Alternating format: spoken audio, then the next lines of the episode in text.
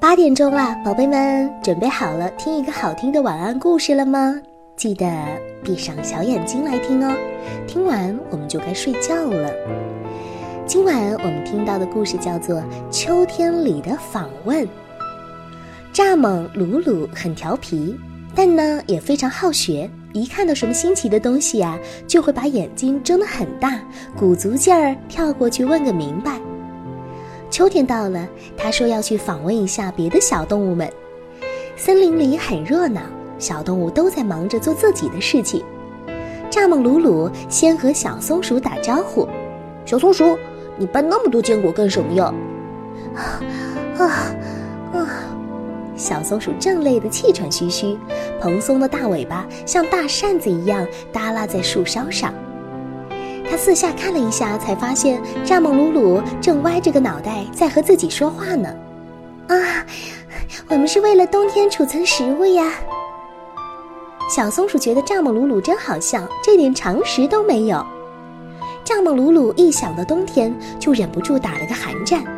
是啊，冬天多冷啊，风呼呼地刮着，比刀子还要厉害。小动物们都躲在暖烘烘的家里，谁还会出来找食物呢？蚱蜢鲁鲁告别了小松鼠，绕过小溪，跳过花圃，躺到一棵大树下休息。可不一会儿呢，他就被一阵叮叮咚咚的敲击声吵醒了。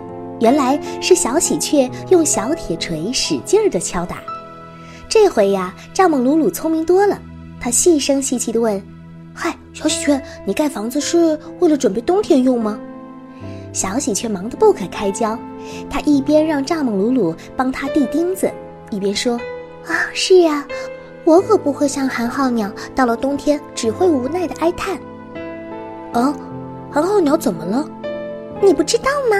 寒号鸟呀，哎呦，只知道炫耀它的歌喉，不知道建窝。冬天来了，它就倒霉了，躲在树下冻得瑟瑟发抖。原来还有这么回事。”蚱蜢鲁鲁若有所思的点了点头，和小喜鹊客客气气的再见了。这时候，他迎面碰上了一群大雁，它们排成人字形，正急急忙忙赶往另一个方向。嘿，你们去哪儿啊？哦，小蚱蜢，我们是去南方过冬，快让我飞吧，不然我要掉队了。这回，蚱蜢鲁鲁明白了，所有动物都是为了冬天到来在做着积极的准备。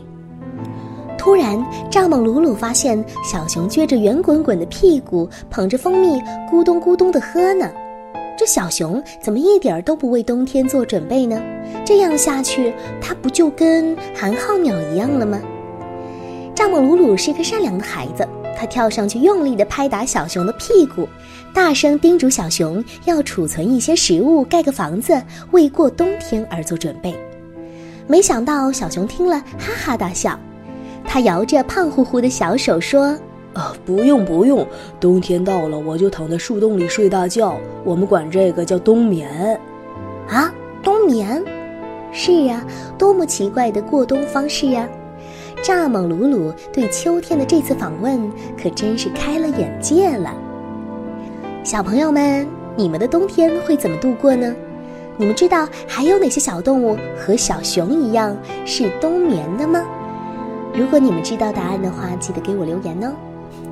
好了，故事已经听完了，我们要睡觉了，闭上眼睛，和美丽阿姨说一声晚安吧。